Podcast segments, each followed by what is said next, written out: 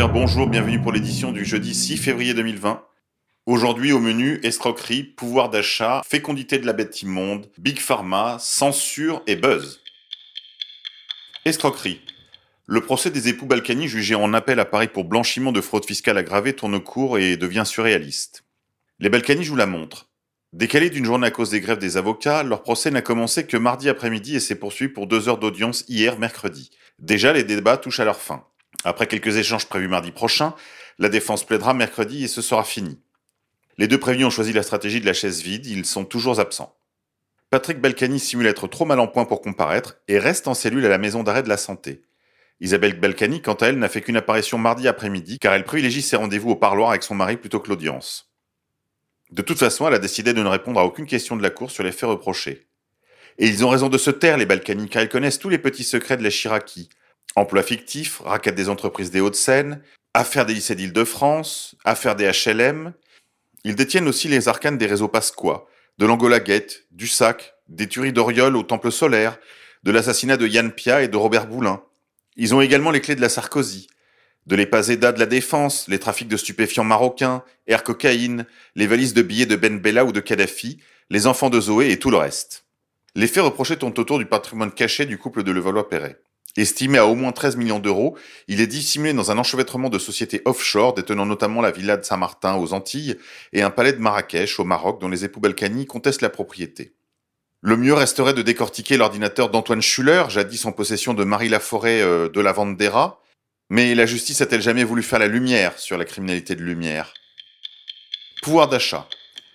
D'après les calculs présentés par l'Observatoire français des conjectures économiques, le budget 2020 amputera le niveau de vie de 15% des ménages les plus pauvres. En effet, l'Observatoire français des conjonctures économiques a passé au crible les mesures fiscales et sociales du gouvernement pour l'année 2020.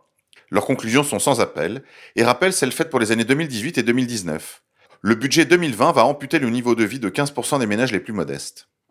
L'effet cumulé des mesures socio-fiscales de 2018 à 2020 reste très fortement marqué par la geste fiscale effectuée en direction des ménages les plus aisés en début d'année 2018. Ce nouveau budget de la majorité LREM favorisera une nouvelle fois les classes supérieures.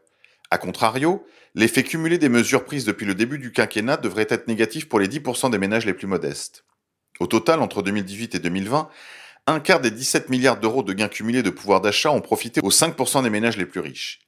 Baisse de l'impôt sur le revenu, mise en place de la flat tax, disparition progressive de la taxe d'habitation, réforme de l'allocation chômage, changement du calcul des aides au logement, pour l'OFCE, toutes ces mesures prises par le gouvernement profitent essentiellement aux ménages aisés et actifs. Les conditions qui ont produit les gilets jaunes sont toujours là.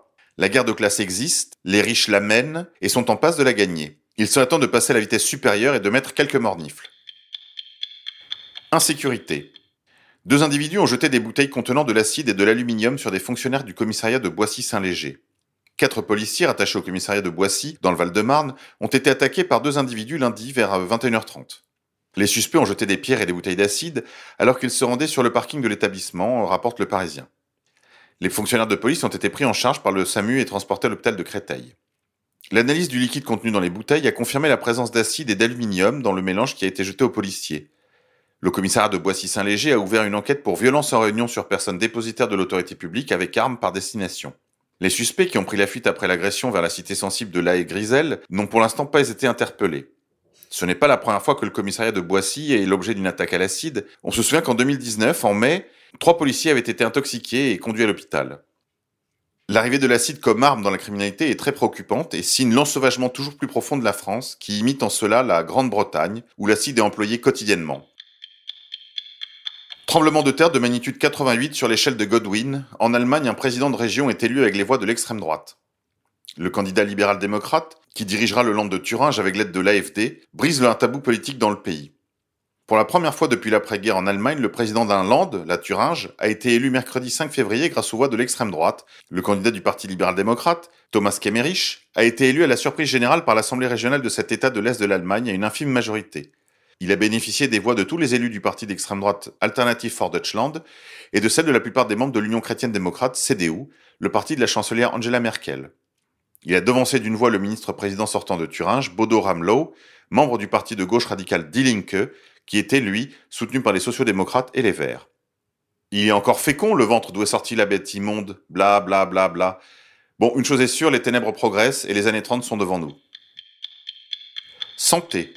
Le clown triste Jérémy Ferrari est obligé de faire des ménages pour l'industrie pharmaceutique et se jette sous un bus pour se porter au secours de Big Pharma en attaquant l'homéopathie.